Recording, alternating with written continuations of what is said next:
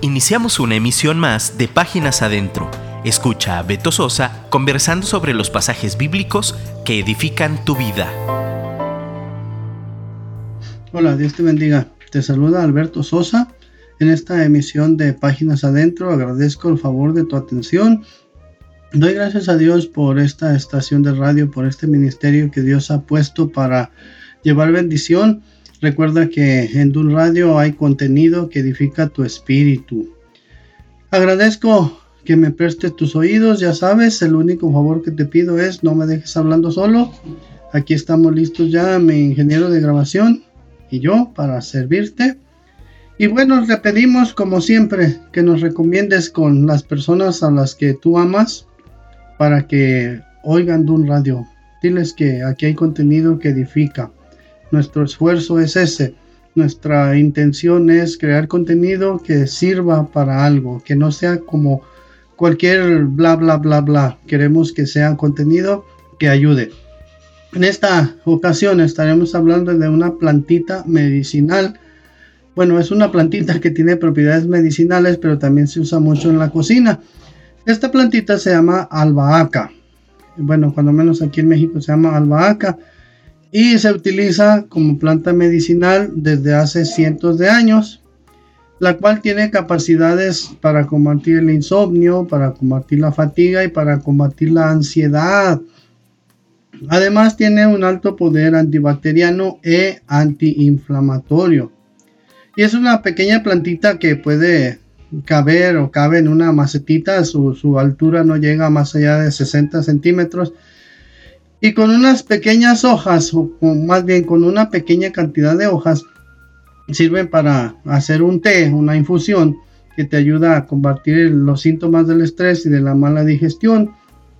Y además, sus hojitas se usan en salsas, en, ensaladas y hay mucha variedad de uso. Em, en muchos lugares, en la cocina tradicional, en distintas partes del mundo, se emplea.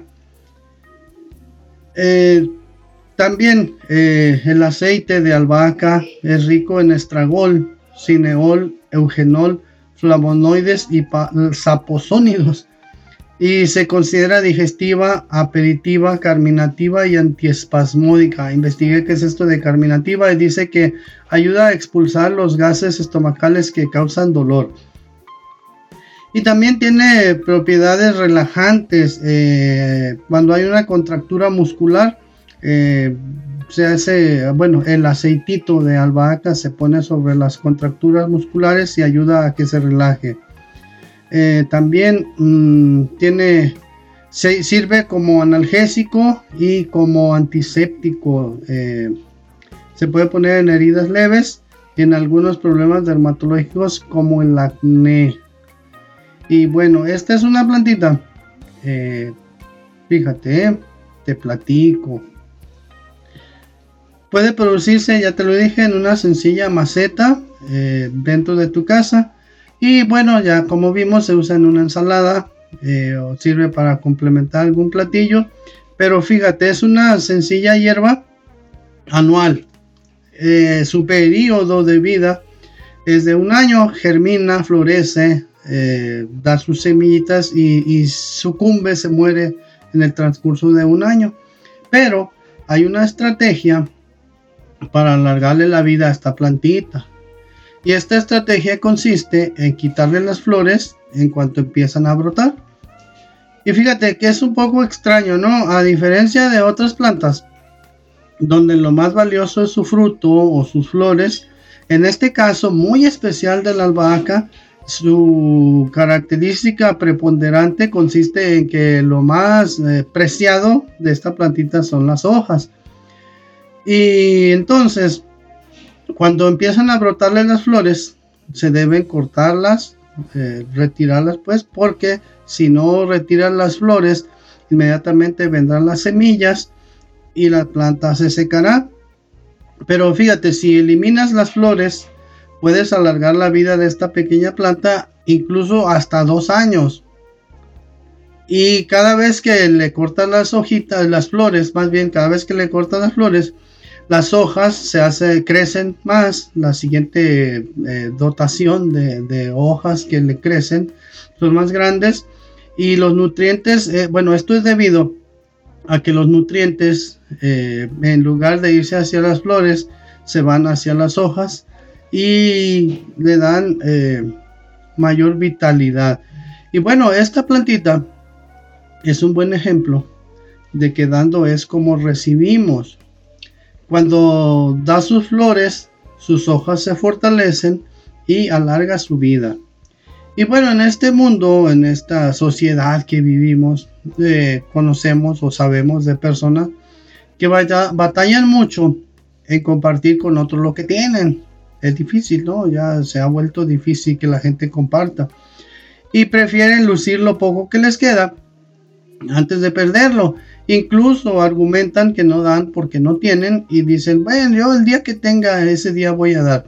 Pero yo me he preguntado si en casos como este no sería eh, suficiente o no sería prudente más bien hacer un análisis y pensar, ¿no das porque no tienes? ¿O será que no tienes porque no das?